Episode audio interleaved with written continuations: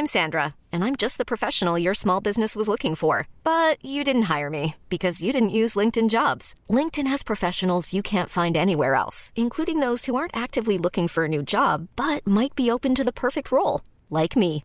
In a given month, over 70% of LinkedIn users don't visit other leading job sites. So if you're not looking on LinkedIn, you'll miss out on great candidates like Sandra. Start hiring professionals like a professional. Post your free job on linkedin.com/achieve today.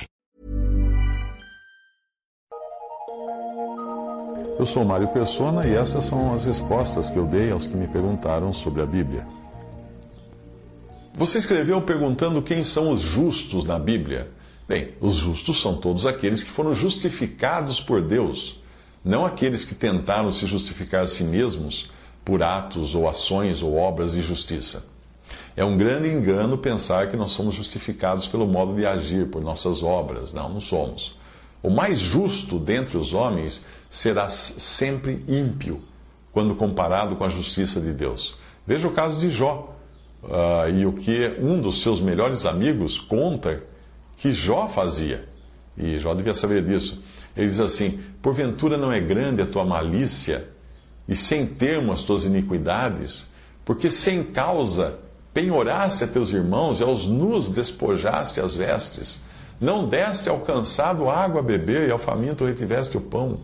Mas para o poderoso era a terra, e o homem tido em respeito habitava nela. As viúvas despediste vazias, e os braços dos órfãos foram quebrados. Hum, isso está em Jó 22, de 5 a 9, é a opinião que um dos amigos tinha de Jó. Claro, Jó era um homem, como nós. Todavia, a opinião que Deus tinha de Jó era bem diferente. Ele diz assim: E disse o Senhor a Satanás: Observaste tu a meu servo Jó, porque ninguém há na terra semelhante a ele, homem íntegro e reto, temente a Deus e que se desvia do mal. Jó 1,8. Veja que a opinião de Deus era vertical, era baseada na sua justificação do ímpio. A opinião de Jó era baseada na justificação horizontal de homem para homem. É, é, por isso que existe uma aparente discrepância até entre Tiago e Romanos. Lá, lá diz o seguinte em Tiago: Meus irmãos, que aproveita se alguém disser que tem fé e não tiver as obras, porventura a fé pode salvá-lo?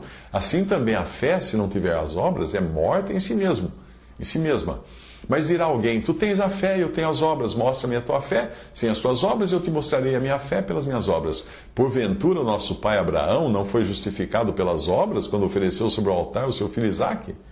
Isso Tiago pergunta em Tiago 2, 14 a 21. Repare que Tiago fala da justificação horizontal. Ele fala assim: Mostra-me, tu, a tua fé sem as obras, e eu te mostrarei a minha fé pelas minhas obras. É horizontal. Tudo passa ali entre homem e homem. Mas aí você vai para Romanos e Paulo lá fala da, da justificação no seu aspecto vertical, como Deus vê o homem. Lá diz assim: Concluímos, pois, que o homem é justificado pela fé, sem as obras da lei.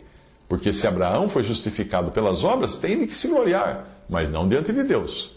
Pois que diz a Escritura? Creu Abraão em Deus e isso lhe foi imputado como justiça. Ora, aquele que faz qualquer obra não lhe é imputado o galardão, segundo a graça, mas segundo a dívida. Mas aquele que não pratica, mas crê naquele que justifica o ímpio, a sua fé lhe é imputada como justiça.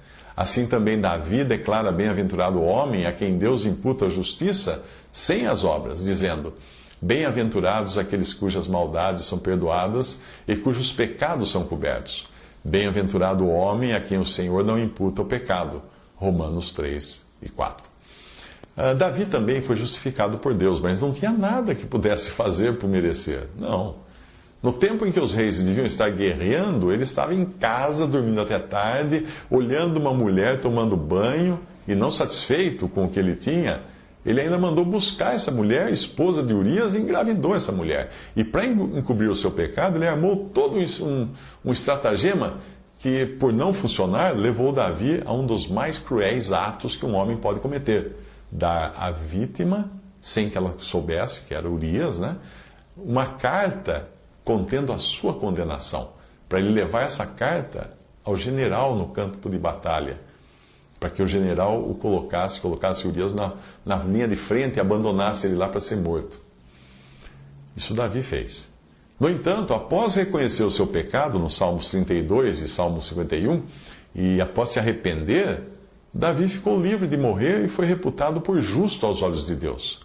Quando Deus olha para um dos seus, ele o vê pelas lentes de Cristo, através de Cristo, através da obra na cruz do Calvário.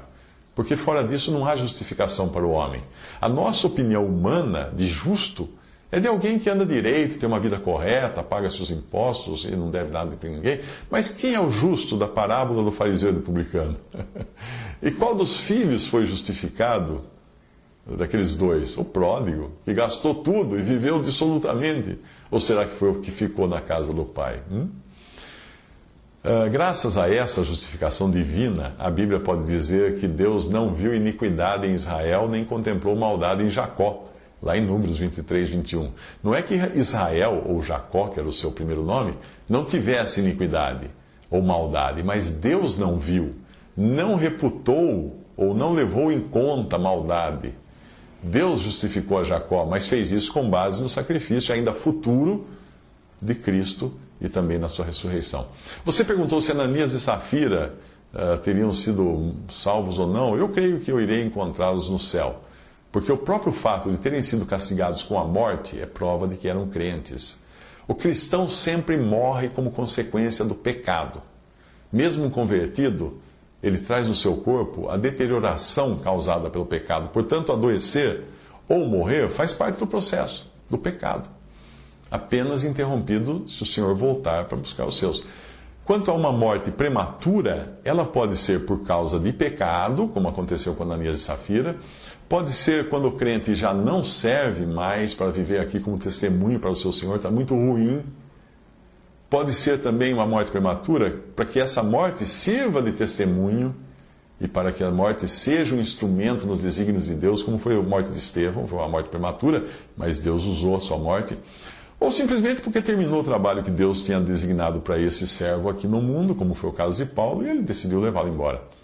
Em todos esses casos, a morte não foi natural, mas foi por razões diferentes. E depois de morto, o cristão não entra em juízo, não será julgado. O juízo é só para o incrédulo. Muitos fazem confusão entre o trono branco, para os incrédulos, e o tribunal de Cristo, para crentes.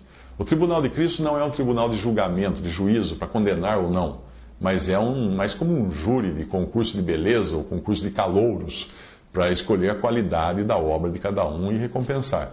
Já o grande trono branco, do final do livro do Apocalipse, esse sim, é para lavrar a sentença dos perdidos, aqueles que não creram em Cristo em vida.